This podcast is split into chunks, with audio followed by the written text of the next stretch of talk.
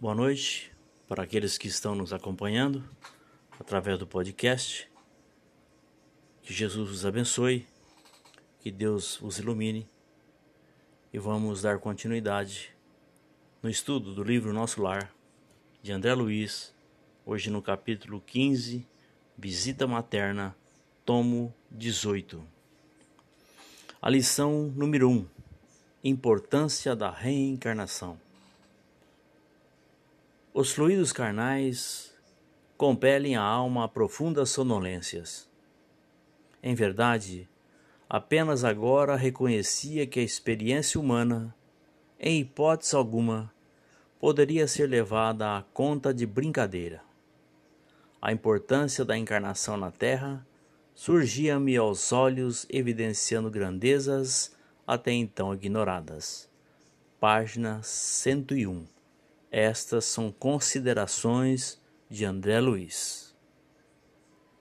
Entendemos da seguinte forma: a misericórdia e bondade do Criador a nos enviar o Consolador prometido, através da doutrina espírita, nos coloca à disposição de informações que, se levadas a sério, podem evitar muitos constrangimentos no retorno ao mundo espiritual. Uma dessas informações primorosas é a importância da reencarnação ou do processo reencarnatório para o espírito. Levá-la a sério é condição necessária para todos os nossos projetos que visem nossa ascensão, que visem a nossa ascensão que esses projetos possam também se tornarem possíveis. Jesus, com seu poder imenso de ensinar, nos disse: Muito será cobrado para aquele que muito foi dado. Bastou esta simples frase para nos mostrar que, se hoje somos portadores dessas informações preciosas, não poderemos alegar desconhecimento quando a nossa própria consciência nos cobrar o que da obra que nos cabia realizamos. Reencarnar, além de ser uma necessidade para espíritos comprometidos como nós, é acima de tudo uma bênção de amor e misericórdia. É a boia que se lança dos céus aos náufragos da terra. É o hino de esperança para espíritos que, por suas próprias condutas e escolhas, retardaram seu processo evolutivo. É a voz de Deus falando aos nossos corações. Continua. Lição número 2: Limites. André Luiz, então, consegue realizar seu sonho, encontrar sua mãe. E ela então lhe diz: Vamos, filho, não te emociones tanto assim.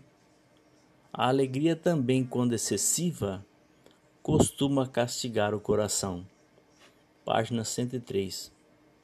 Que nobre postura e que mansidão interior, que mansidão interior ela possui. Como nos falta isso em nossa existência? Porque sem generalizar, para nós, pau é pau ou pedra é pedra. Não há bom senso. Na maioria das vezes, sobra contrassenso. A mãe de André simplesmente lhe ensinou que nada em excesso faz bem. Todo ser humano tem seus limites colocados pelo pai, como nos diz Miramês. Buscar ultrapassar aquilo que realmente nos importa e faz bem é colocar em risco a paz e a harmonia que incansavelmente buscamos. Lição número 3: Confiar no Pai. Diz a mãe de André para ele: Nunca saberemos agradecer a Deus tamanhas dádivas. O Pai jamais nos esquece, meu filho. Que longo tempo de separação! Não julgues, porém, que me houvesse esquecido. Às vezes, a providência separa os corações temporariamente, para que aprendamos o amor divino, identificando-lhe a ternura de todos os tempos, senti que se me reavivavam as chagas terrenas. Oh, como é difícil alijar resíduos trazidos da terra! Como pesa a imperfeição acumulada em séculos sucessivos! Quantas vezes ouvira conselhos salutares de Clarencio, observações fraternais de Lísias, para renunciar às lamentações, mas ao carinho maternal, como se reabriram velhas feridas. Do pranto de alegria passei às lágrimas de angústia, relembrando exacerbadamente os trâmites terrestres. Não conseguia atinar que a visita não era para a satisfação dos meus caprichos, e sim preciosa bênção de acréscimo da misericórdia divina. Copiando antigas exigências, concluí erroneamente que minha genitura deveria continuar como repositório de minhas queixas e males sem fim. Na terra, quase sempre, as mães não passam de escravas no conceito dos filhos. Raro estendem a dedicação antes de as perder.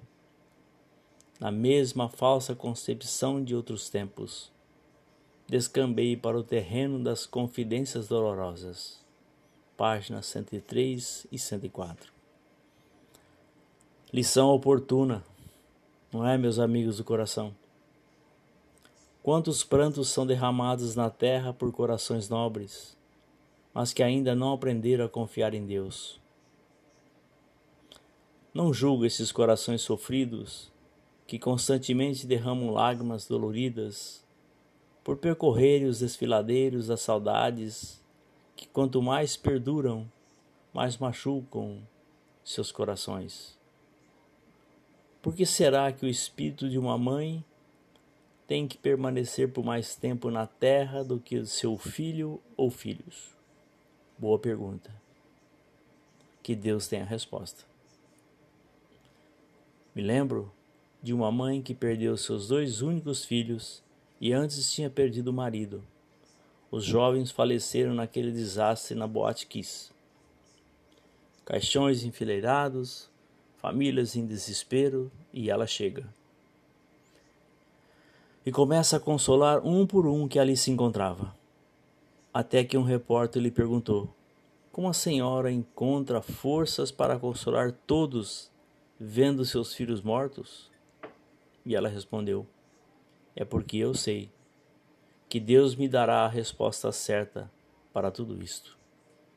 Antes de chorar, confia. Antes de sorrir, agradeça. Gratidão é a Deus é prova inequívoca de um espírito confiante. Lição número 4: A Mãe Espírito. Na posição de mãe terrestre, nem sempre consegui orientar-te como convinha. Também eu trabalho, pois, reajustando o coração. Tuas lágrimas fazem-me voltar à paisagem dos sentimentos humanos. Alguma coisa tenta operar o retrocesso de minha alma. Quero dar razão aos teus lamentos, erigir-te um o trono, qual se for as melhores, a melhor criatura do universo mas essa atitude, presentemente, não se coaduna com as novas lições da vida. Esses gestos são perdoáveis na esfera da carne. Aqui, porém, filho meu, é indispensável atender antes de tudo ao Senhor. Não és o único homem desencarnado a reparar os próprios erros. Nem sou a única mãe a sentir-se distante dos entes amados.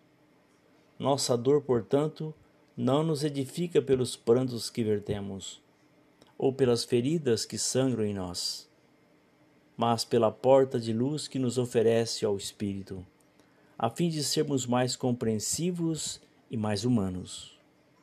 Lágrimas e úlceras constituem o processo de bendita extensão do nosso mais puros sentimentos. Página 105. Paz na terra diante das dificuldades que o mundo oferece, buscam proteger seus filhos, evitando que eles sejam maltratados pelo mundo, e isto é compreensível. assim como é compreensível todas as demais atitudes paternas que objetivam colocar seus filhos como os únicos anjos no mundo. Eles, para os pais, serão os melhores e intocáveis. Na pátria espiritual tudo muda, principalmente a mentalidade dos filhos e das mães. Os pais também estão incluídos, porque neste plano tudo vira questão de consciência. Ali, liberto das amarras da carne, o espírito é convidado a seguir o Senhor, onde filhos, mães e pais da terra tornam-se irmãos. Cada espírito que ali estagia carrega consigo suas dores, faltas e equívocos, mas não são os únicos nessas condições. É preciso cicatrizar feridas onde os remédios é o auxílio e o trabalho que revigora e harmoniza. No plano espiritual, a grande maioria mantém laços fortes com a crosta. Mas nem por isso se entregam à lamentação. Pelo contrário, juntam-se em nome de Jesus em grandes falanges para operarem em favor de todos que no mundo se sentem abandonados e esquecidos. A nossa conclusão. Concluo que ninguém está sozinho, nem perdido ou desamparado. Que os que partem permanecem ao nosso alcance e, conforme as condições em que se encontram, trabalham incansavelmente em favor daqueles que ficaram. As lágrimas aqui vertidas, quando eles se vão, são justas, porque expõem o quanto ainda somos frágeis em matéria de fé e confiança. Quando Jesus retorna à terra após sua morte, uma das últimas pessoas para quem ele apareceu foi sua mãe. Diante dela, ele disse: Minha mãe, sei que for, sofres a minha ausência no mundo, por ter te acostumado em me ver e tocar, para crer e te sentires feliz. Mas, em verdade, eu te digo: felizes são aqueles que não me viram, mas crerão em mim. Ele trazia no coração um amor imenso por sua mãe, mas não podia, em favor dela, esquecer-se de suas ovelhas, que o pai lhe havia confiado. Filhos são ovelhas que o Cristo confia aos pais, para que essas almas ajudem o Mestre a encaminhar essas suas ovelhas para seu aprisco de amor. Já no mundo dos espíritos, as ovelhas olham para o firmamento e seguem uma imensa luz, o Cristo de Deus. E depois de recuperarem suas forças, mergulham novamente ao plano das provas, agora muitas vezes com a posição invertida, mostrando ao mundo que aos poucos vai se formando em seus corações a verdadeira noção de família universal. Muito obrigado, muito boa noite. Até amanhã, se Deus quiser. Fique em paz e com Deus.